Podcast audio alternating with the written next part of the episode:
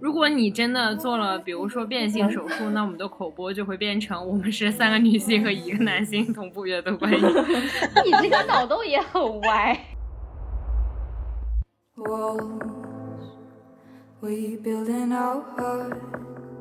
在播客对话的过程中，我会对冲突非常脱敏，对权威会越来越祛魅。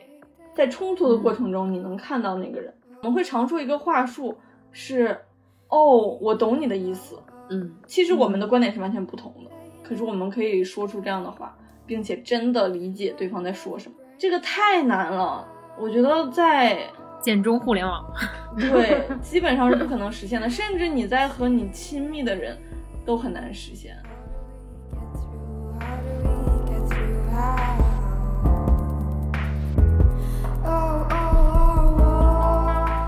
其实我对自己的新认识是觉得我的表达原来这么好哦，鼓掌，鼓掌。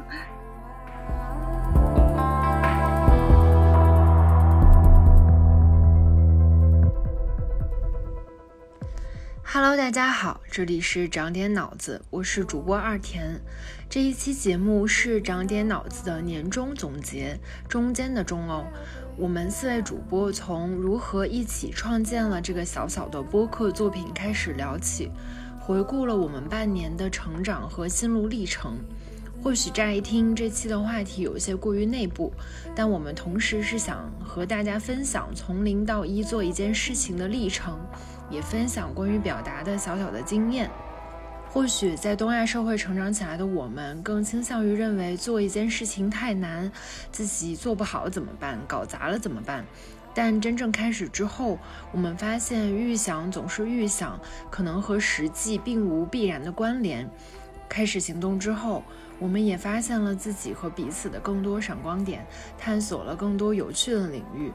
我们同时鼓励那些想开始尝试播客或者其他形式表达的朋友。尽早开始做起，记录存在和思考本身。那下面请收听正式的内容。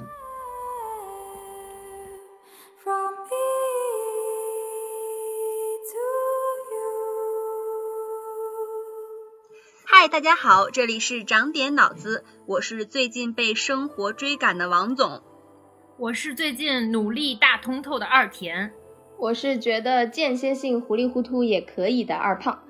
我是对过去记忆模糊的小熊，我们是一个四档四档女性，我喜欢这个四档女性，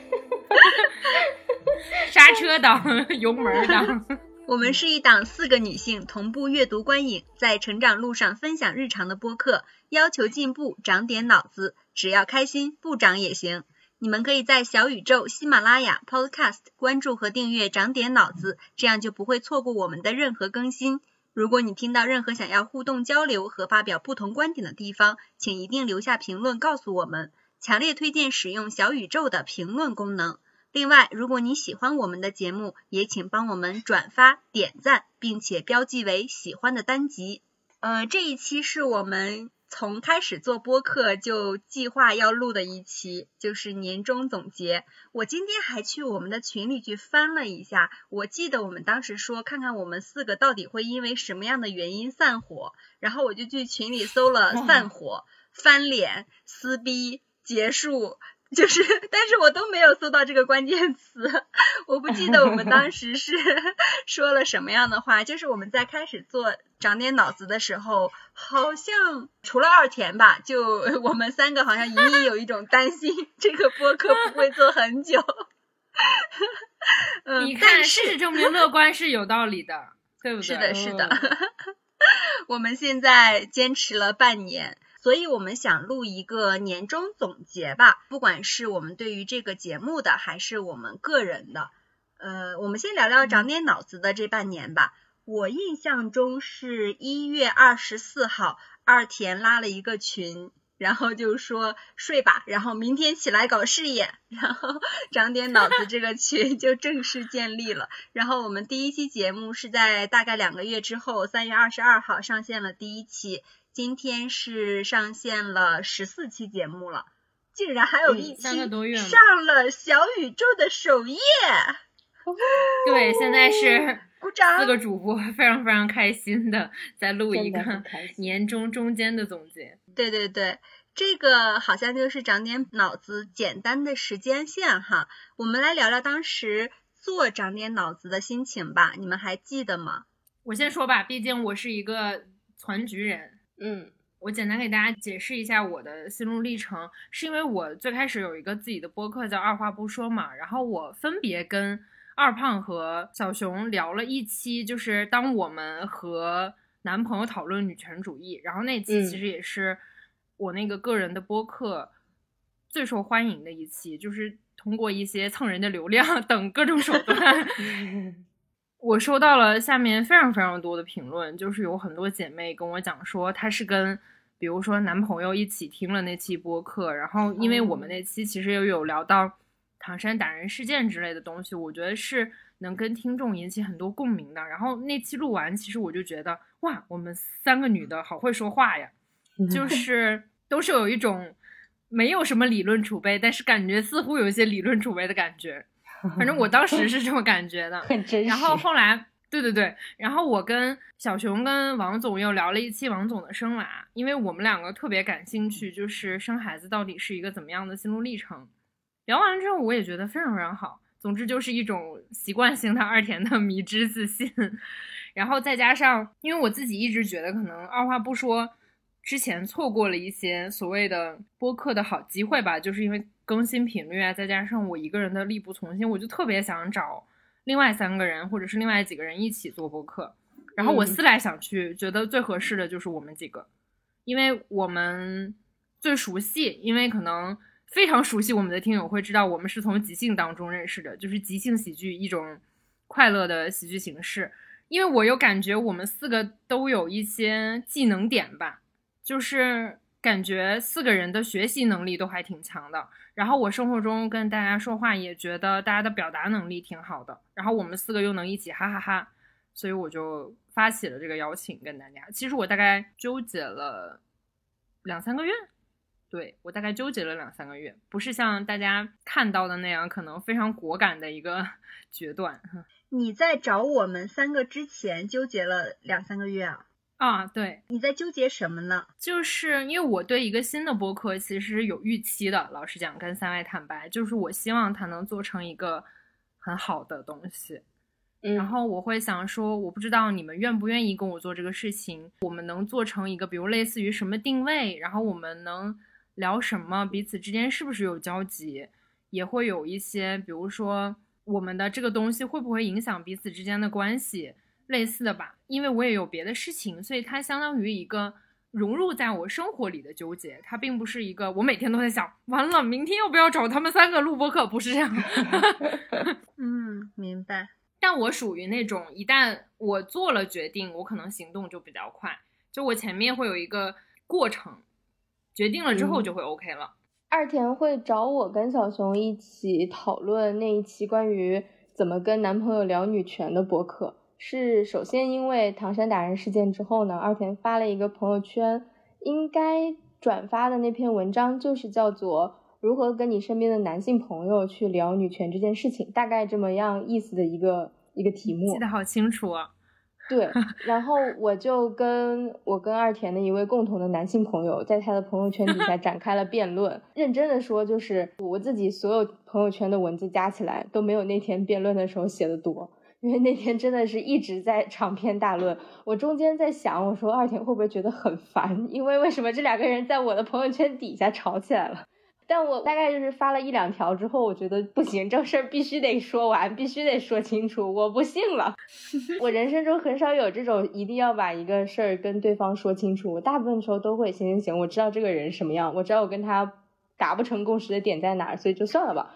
然后但那天觉得不行，而且二田中间应该忙别的事情了，然后过一段时间你也回来，就是在朋友圈底下回复他，我觉得参战了，对，那必须得把这事儿继续下去。然后我现在觉得，就如果没有那一次辩论，起码没有那一次录播课，因为我对于自己输出这件事情也很不自信。就是比如说写东西，我是很容易被卡住的，就是你觉得这个写的不够好。但听播客听的实在是太久了，终于有一种我也可以输出一下，所以那一期输出也会让我觉得，哎呦很开心，我是能够留下一些成型的，然后又记录自己的一些想法的东西，所以我觉得能跟大家一起做播客非常非常开心。嗯，我想说，没有人写东西不卡住，朋友，没有人，nobody。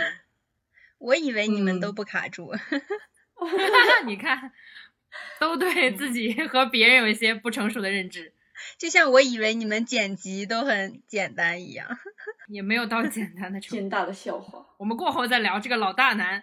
就是在二田找我和二胖一起聊女权的那个之前，我和我另一个朋友有尝试过能不能两个人一起做一档播客，结果是我俩都属于懒癌，然后 就没有然后了。对，就没有然后了。而且发现，其实播客这件事情还是需要一些经验的。嗯，这个时候就凸显了二田的重要性。后面就是我和我那个朋友就不了了之了，在播客这件事儿上。后来就是二田找我们一起录播客，然后我觉得，嗯，这个事儿我好像可以做。其实让我有点意外，我没有想到。意外的点是什么？是不是因为你太长时间没有做过这种？或者是比较少做这种算是相对系统的输出，然后它结成了一个果实，至少就无论外界有没有反馈，但这个果实至少让你觉得哦还行。对，我不知道你们有没有一个感受，就是当你说很长的话的时候，那些话是超出你的预想被说出来的。当然啊，嗯，他们自己有腿，对，就会进入了心流。就是当你回听的时候，才会哦，我那个时候说了这样话呀，哎，我怎么说的还挺好的那个感觉。嗯嗯，可能当初想做这个播客，就是我一直关注过很多读书的 UP，那个时候我就在想，我哪一天能不能做一个读书的 UP 主？后来发现大家在选题或者是。侧重上也意外的有一致的地方，所以就自然而然的会想很努力的把这个博客做好。很努力，小熊的很努力出现在什么时机？我印象很深刻，小熊一直在说：“天呐，我们可以做到周更吗？这也太难了吧！”然后 友友们，我们坚持不下去了吧？嗯，是。哇，你们真的不会怀疑吗？会。但是你刚才说到你很努力把这件事做下去，我就有点真的很努力了。他不冲突对吧？他觉得这件事儿很难，所以他很努力，更体现了他难。小熊他有时候对这件事情难的判断程度啊，真的是超出人的预期。比如今天下午我们说我们要更努力的推广自己的播客，然后二田说他的心理阻碍。大概是三分，就是零到十分是打三分，所以要克服一点点阻力，可以去推荐。小熊说他是八十分，二铁还问你的满分是一百分吗？小熊说是十分，对，笑死，整个一个哭笑不得。所以小熊还能做到现在，我感觉真的是很努力。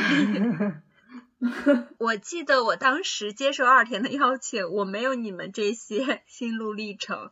二田就问我干不干。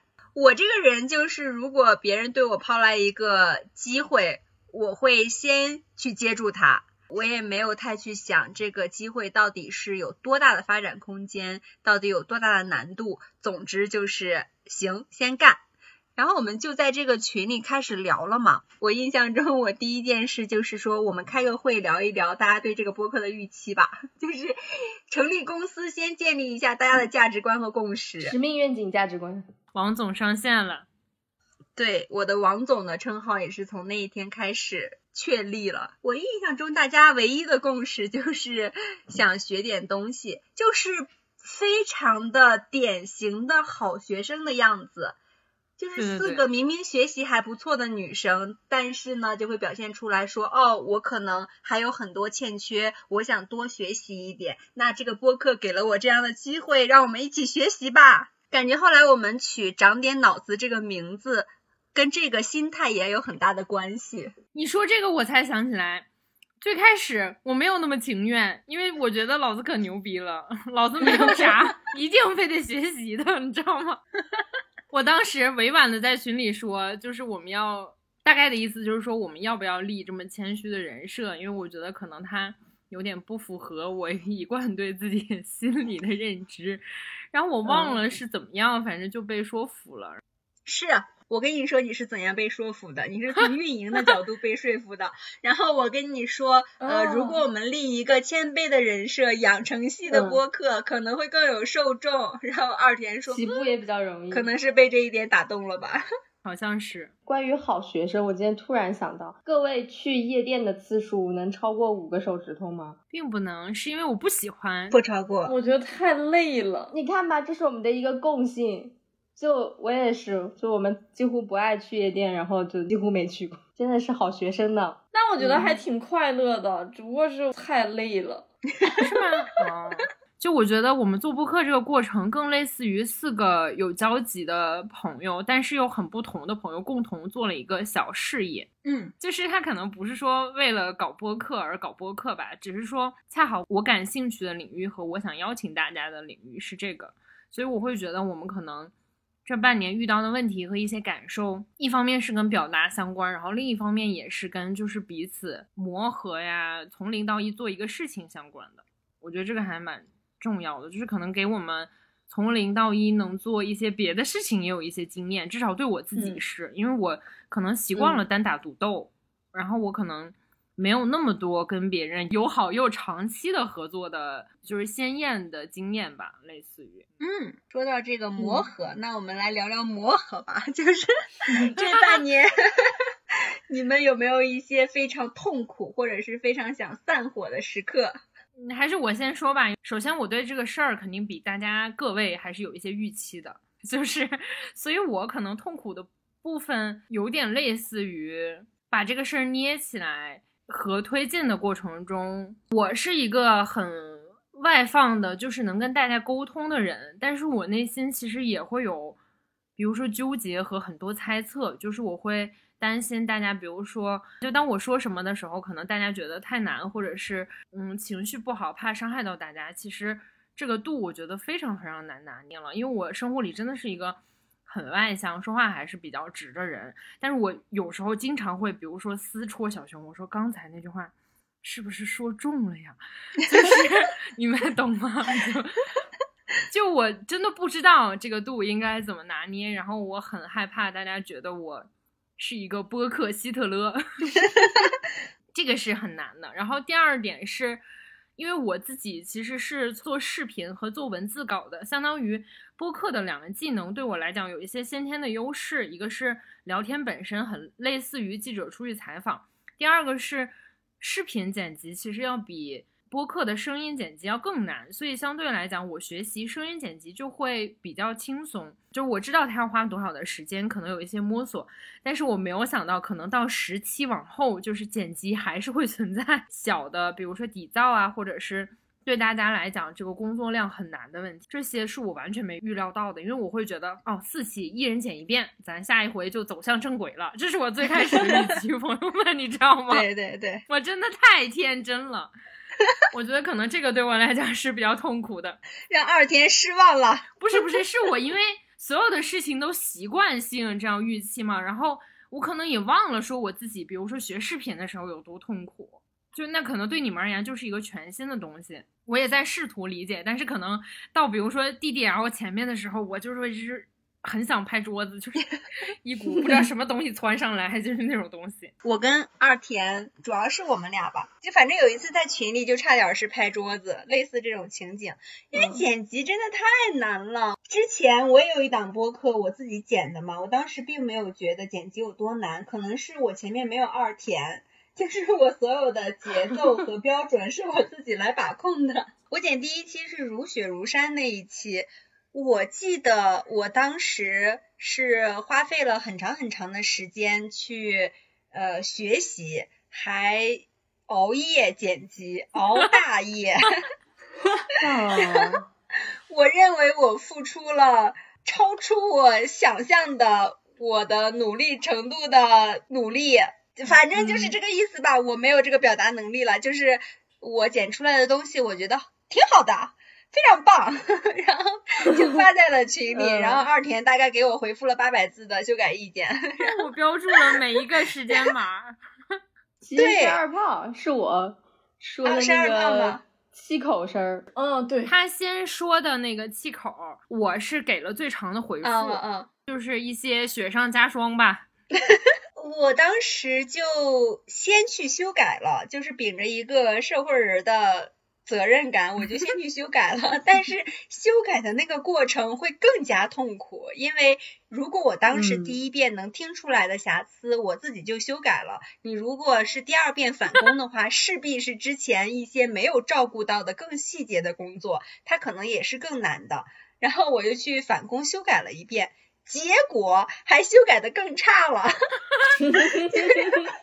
我当时那个修改也是熬到了半夜两三点的时间，然后修改完了。我想，哇塞，我也太牛逼了，我有太强的合作精神了。你看，我给你修改好了。然后我又发到了群里，但那个时候已经是我们周三上线的上午了，deadline 的最后最后了。他其实没有再留出额外的余地，说大家再给一轮反馈意见。二田就自己拿去修改了，是不是？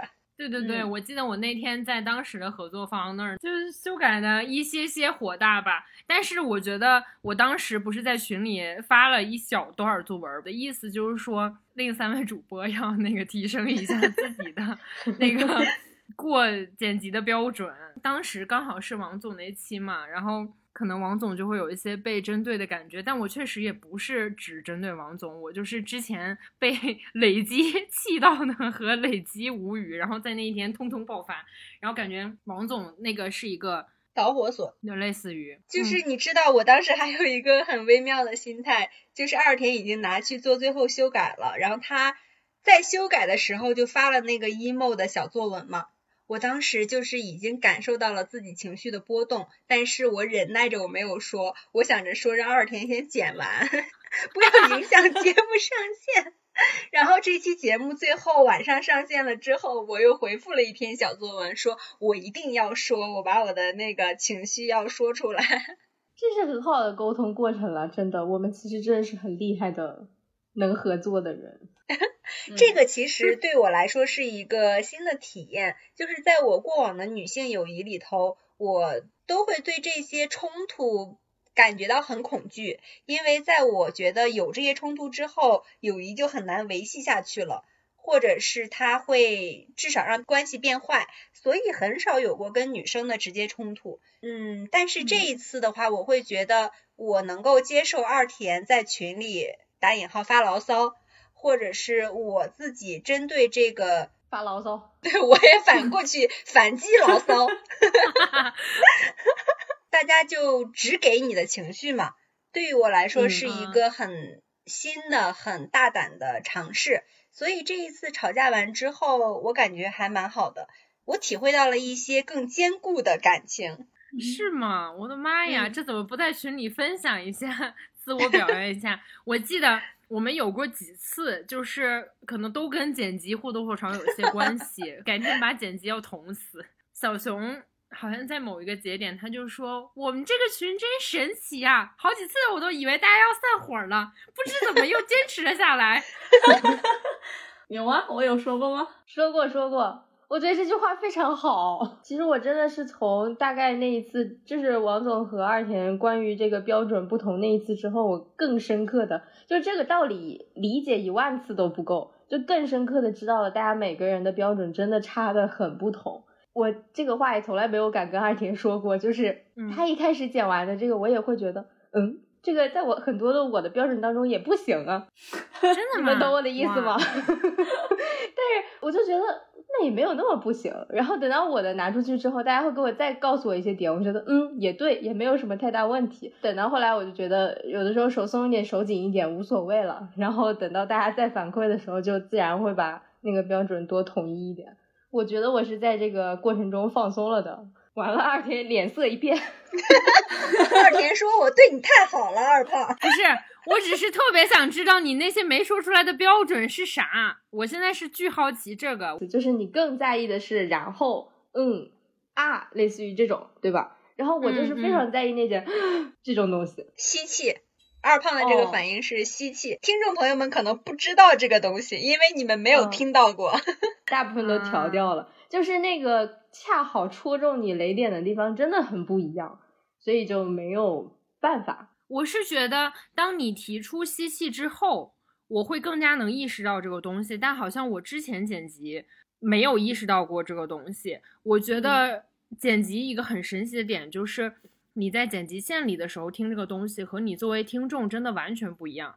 嗯嗯，我觉得我对于很多播客的宽容度还好，但是对于自己上线的节目的我在意的那些点的宽容度真的不是很高。反正我是这，样。这个进剪辑线意思就是我们在剪辑的那个软件里头，要一点一点、一帧一帧的去调那个声音。呃，我理解二田这个进剪辑线和纯听作为听众的这角度不太一样，是因为你在剪辑线里头面临着那些越来越碎的声音，你会逐渐暴躁，你会逐渐丧失耐心，所以 你的宽容度肯定是有区别的。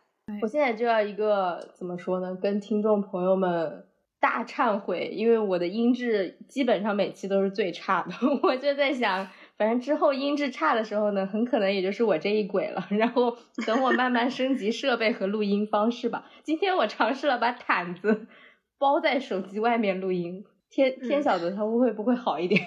对，我们就是尝试了除了花钱以外的任何方法。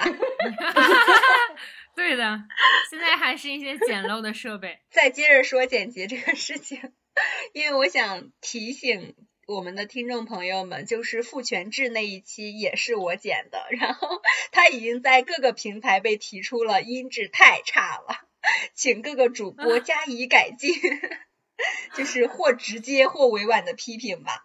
这一期二田是说他要重新再剪一遍吧。对 对对，可能未来两个月内吧，我把这个事儿搞定。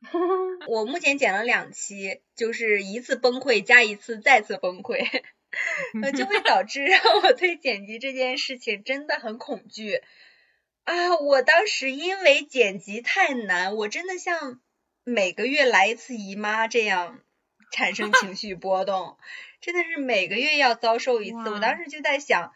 我要不算了吧，我要不退出了吧。我我在想等一个合适的气口，我就跟大家说，嗯，我不干了。什么是合适的气口？我还没有找到，但是我当时就在想，我一定要找一个合适的机会，因为我们在口播里已经说出了我们是一个四个女性 同步观影。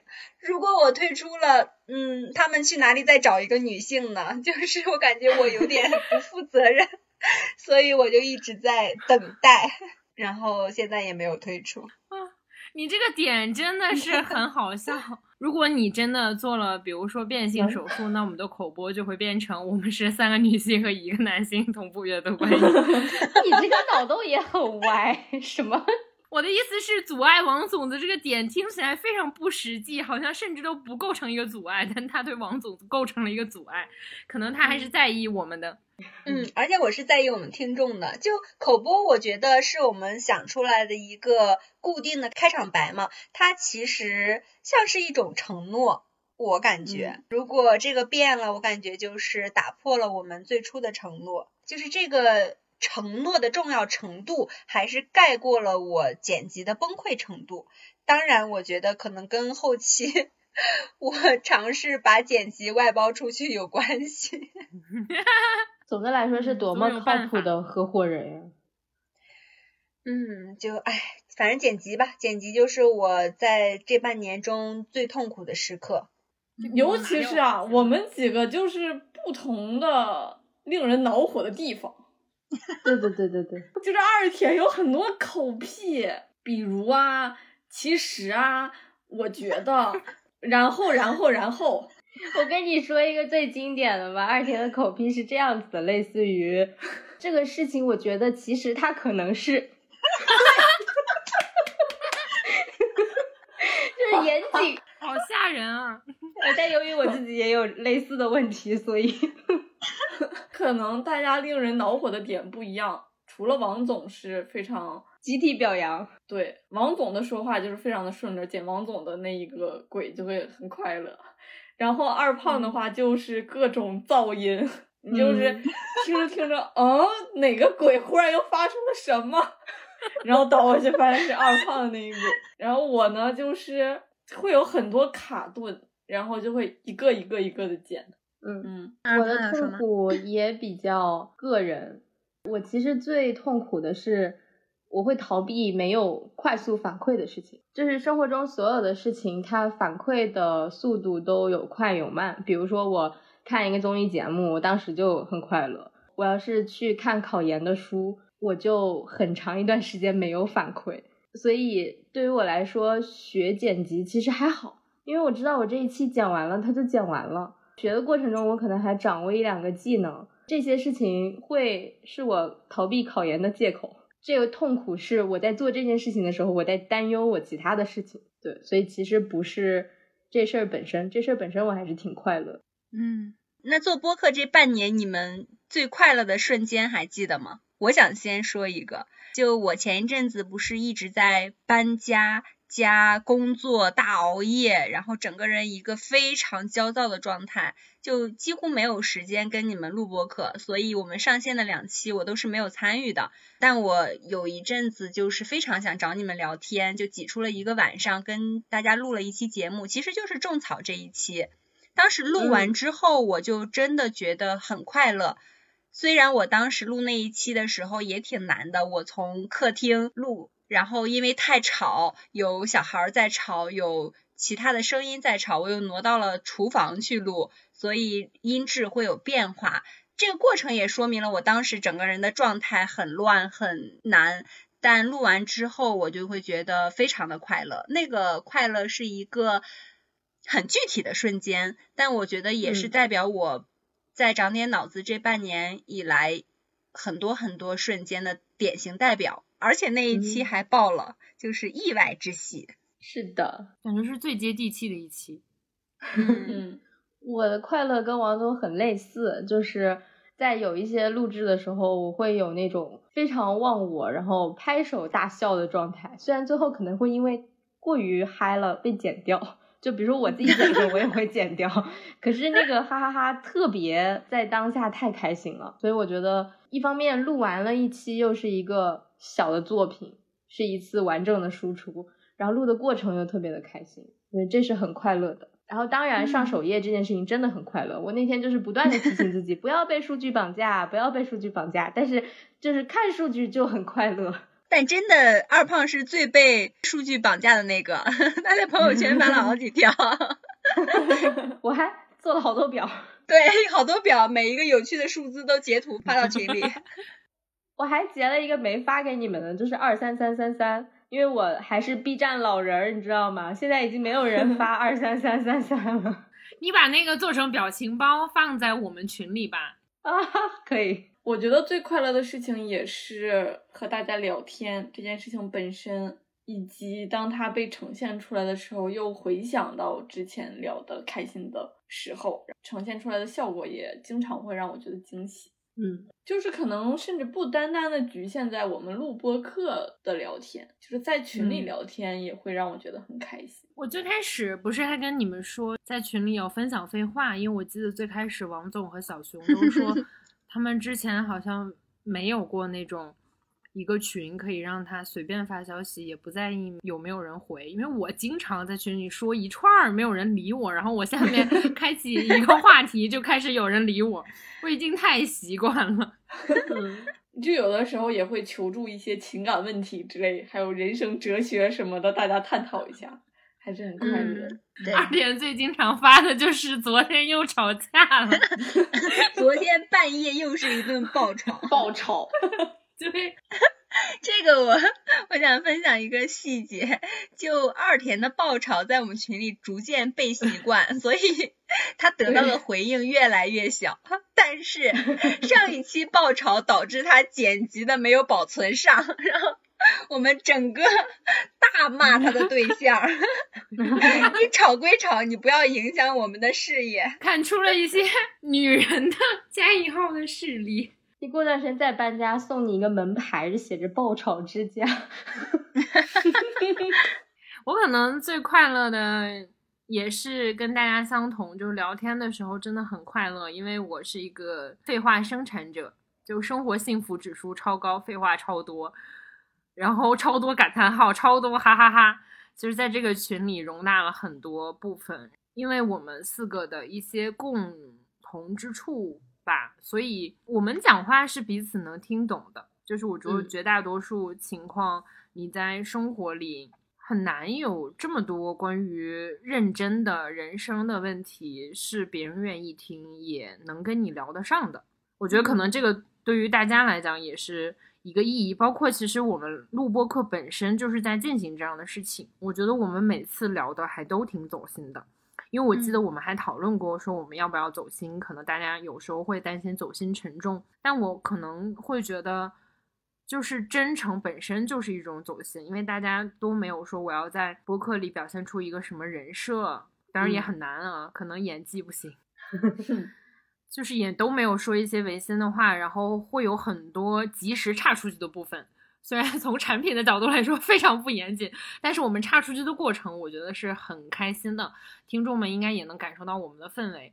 然后第二个就是，我其实很谢谢你们三个。我有时候虽然在抱怨大家，或者是觉得自己很辛苦，但我那天跟小熊也说，我觉得其实是我在邀请你们三个帮助我来实现我的愿望，因为嗯我本身对于做播客和我产出的类似于媒体的内容都是很有野心的一个人，但是我清楚的知道，只靠一个人是不行的，就是无论我是从时间上、精力上，还是说能跟人碰撞的程度上，我自己的力量是很微薄的，这也是可能我觉得二话不说有一部分不能满足我的原因，所以我会觉得，尽管我在这里经受了很多 情绪的考验和合作的考验，但是这个过程对我来讲是对我自己的一个满足和成就。而且我们上首页这期，其实我就是半个月之前有在一个播客群里祈祷，那个事儿我好像没有告诉大家，对就是我在那个群里填了我们的信息，就是长点脑子。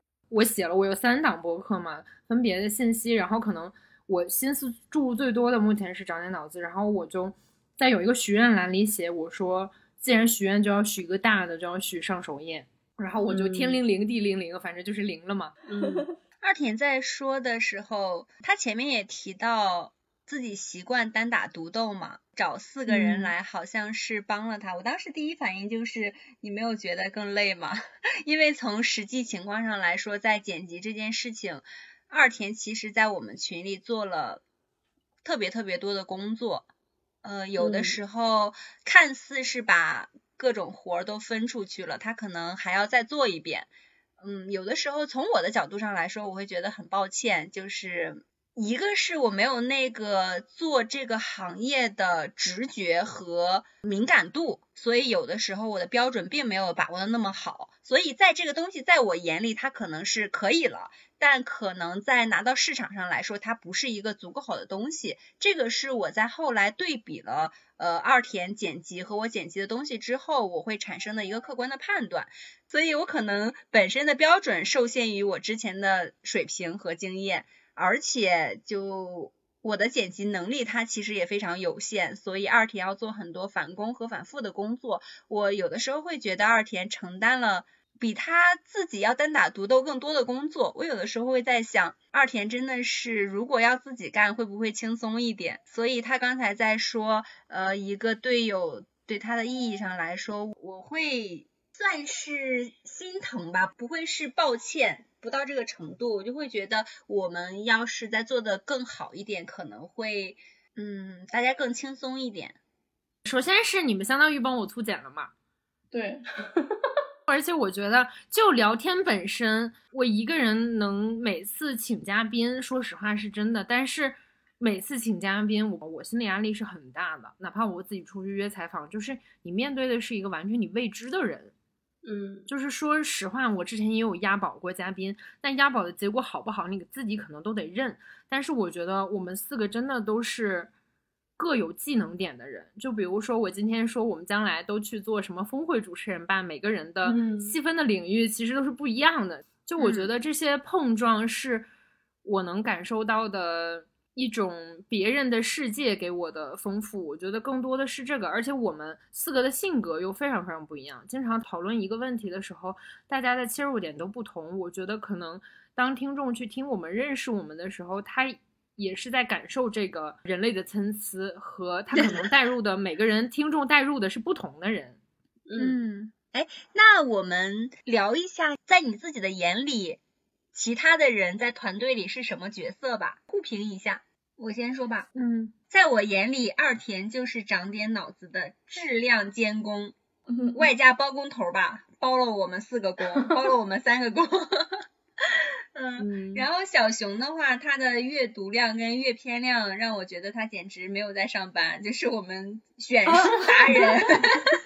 真的好羡慕，就是他给了很多。选题和书影音的提议，其实很多都是我们不知道的。然后二胖是呃本播客自动化工程师，他做了很多的表格和流程化的东西，会让我觉得哦，我们原来是一个系统化的工作。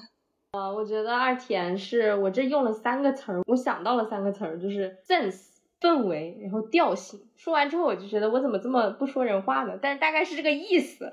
就是他是这些东西的整体的大保证人，嗯，就是他会跟我们 hold 住这些东西。然后我觉得小熊是纠结和果断共存的一个才华横溢者。你的形容很日漫，韩综啊，就感觉在看什么综艺。然后我觉得王总是本博客可能是唯一真正的大人，因为我觉得我们三个各有各的任性和。就还有一些责任没到身上嘛，还没有真的上有老下有小。然后我觉得王总是真正成熟，然后承担起更多责任的那个大人的角色，所以果然是很不一样。嗯，我眼中二胖是表格和流程担当，嗯，小熊是中和和幽默担当。我本来中和想写成和稀泥，后来觉得他怕他打我。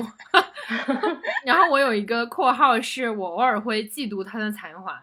因为我是一个做内容的人，我真的公开表扬一下小熊，就是小熊是一个很会写字的人，小熊应该发掘一下自己的文字才华。就是小熊写的 show notes 真的是我自愧不如，害怕，因为我经常逃 show notes。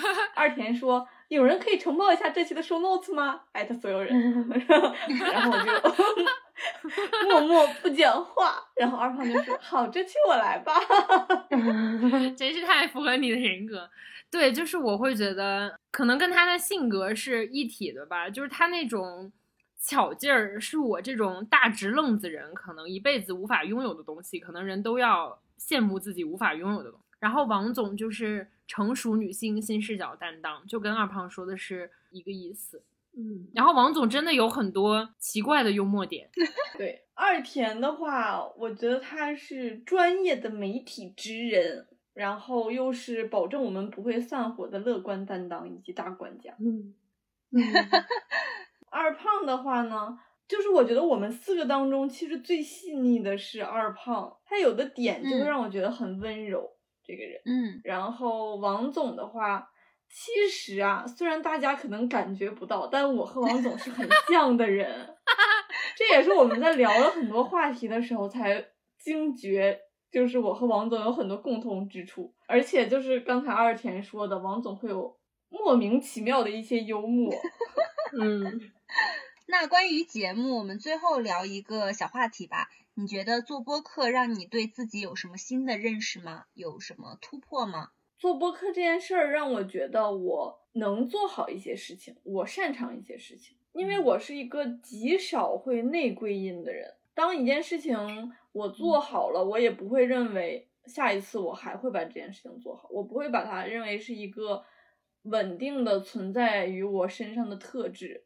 但是可能跟大家做播客会让我发现，好像我是有一些擅长的东西的，以及我是一个看东西合上书我就会不记得这个书的主角叫什么。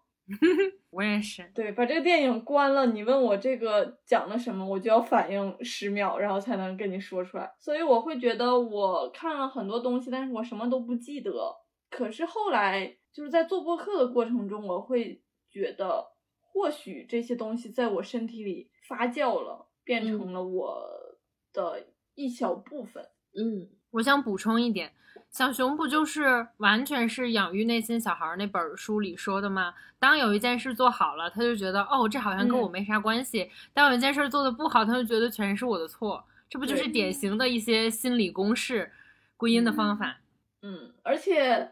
这个也是我少有的会给我直接反馈成就感的事情。嗯，不上首页的时候也有人评论，对，就是也有一些真诚的评论吧。我觉得这是播客很好的一点。所以是不是科科还是谁跟我们说说做节目就是会上瘾的？我觉得确实是这样。做播客的过程中，我觉得我自己越来越敢说了。我现在有一点儿愿意戳大家的边界。我愿意去试探一下啊，这个人会生气吗？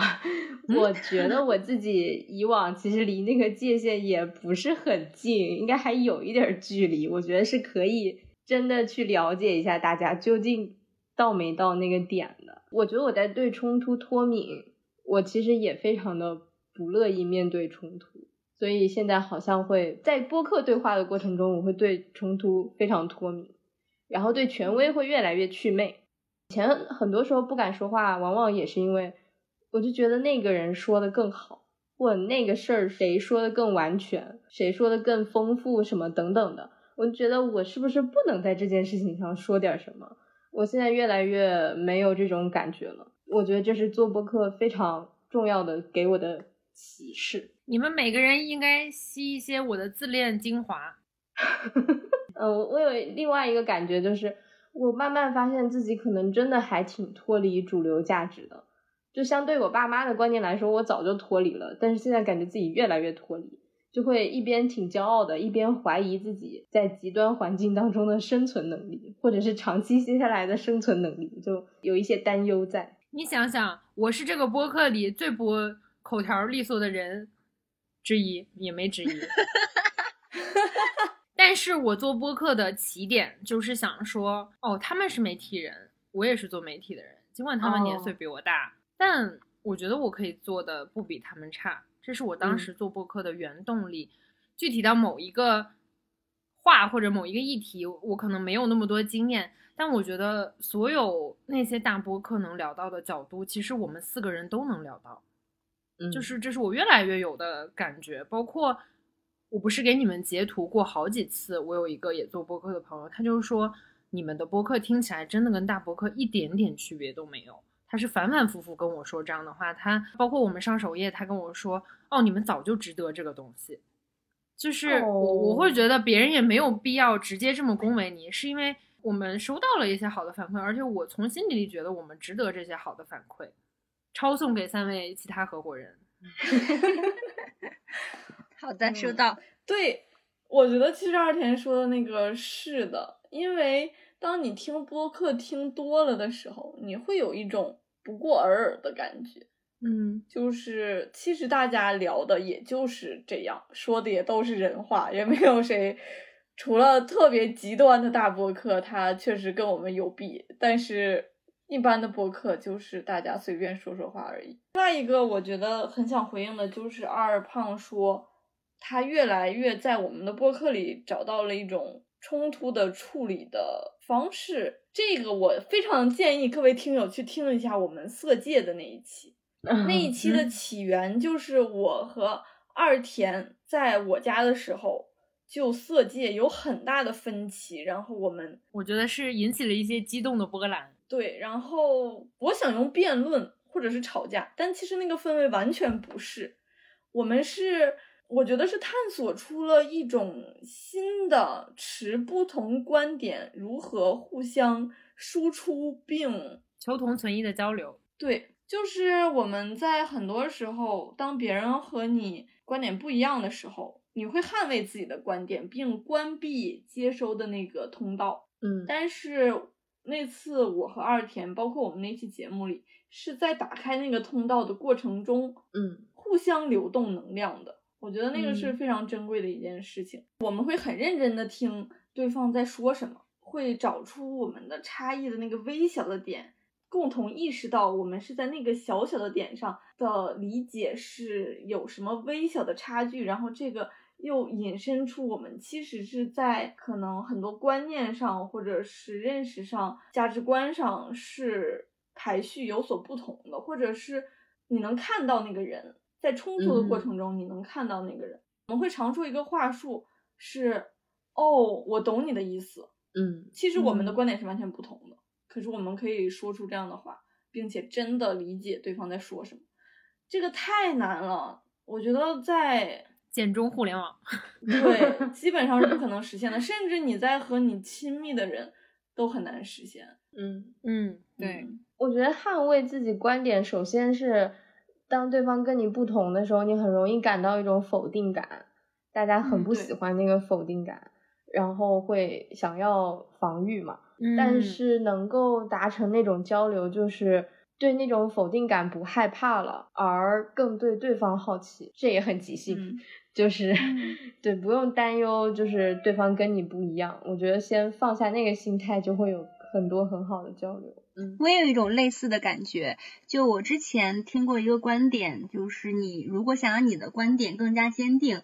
就一定要把它抛出去，让它去遇到更多的观点，然后产生了很多的冲突，产生被质疑，然后它会慢慢的浮现出你最相信的部分。我觉得在我们很多讨论过程中就是这样的，而且我有一个很奇妙的感受，就是我们今天在回复最新一期节目的评论的时候，不是四个主播全都。出动了嘛？就是关于服美役这个话题。就当时我们在跟这个听众互动的过程中，二田就提了一个提议，不如我们来聊一期服美役吧。我当时看到这个选题，我就觉得这一定是一个充满争论的一期，因为可能我们每个人对这个词的定义和理解都不太一样。但我会非常兴奋的想要去开启这样一期节目，因为我会对它其中可能会产生的分歧、可能会产生的争论感到很好奇，或者是很期待。很兴奋，很兴奋，就是不像我之前遇到一些观念冲突的时候，我想说，哦，行吧，你这样想也行啊，就是一种和稀泥的状态，一种回避的状态。现在我会在我们的讨论中产生一种期待跟兴奋，我觉得是一种很好的体验。我觉得某种程度上验证了我最开始对我们的判断，就是我是不害怕跟大家交流和碰撞的，哪怕这个碰撞不一定有一个唯一的答案，因为我觉得我们嗯。很多时候没有一个唯一的答案，是因为我觉得我们在私下里认识，其实这是一个比较好的基础，可能比很多线上连接的主播们要优势的一个基础。会有一种明明的判断，相信我们四个的人品和脑子，这是我嗯真的基底的感觉，就是一种很身体上的感觉，所以我才下了那个决定。嗯，就是我对自己的新认识是觉得我的表达原来这么好哦。鼓掌。鼓掌！就在听自己的节目的时候，会觉得自己在表达的流畅度和我能感受到的东西，我都能够表达出来。这件事情上还是觉得挺开心的，因为在我的想象中，就跟小熊说的一样，我感觉我可能本来吸收的东西就少，可能吸收的东西之后又只能输出个百分之十，这是我想象我对于我表达的能力大概是这样的一个程度。但你有了自己的作品和节目之后，会觉得哦，好像也能做得更多更好。嗯，这是一个新的认识。突破的话，我会觉得 真的接触了很多新鲜的领域，比如说观术，比如说被普及的女权主义。我觉得我再活三十年，没有长点脑子，可能也不会接触到吧。但它可能现在成为了我生活中很重要的一部分。就你没有办法去忽略你身边的一棵树了，你也没有办法去再忽略掉你原来忽略掉的一些权利和意识。嗯，我们三个不是还立了一个 flag，说一定要用这个女权思想 荼毒加引号荼毒一下王总，让他加入这个大坑。对，王总在被荼毒的过程中，进了狼窝了。感谢听到这里的友友们，到这里就是我们年终总结的播客篇。如果你在二零二三年也尝试了一些新的事情，有了一些新的感悟，欢迎留言分享给我们。如果你喜欢我们四个女性叽里呱啦、嘻嘻哈哈的对话，可以蹲一蹲我们下一期的年终总结个人经历篇，期待和大家一起长点脑子，长点快乐。我们下期再见，拜拜。Lord.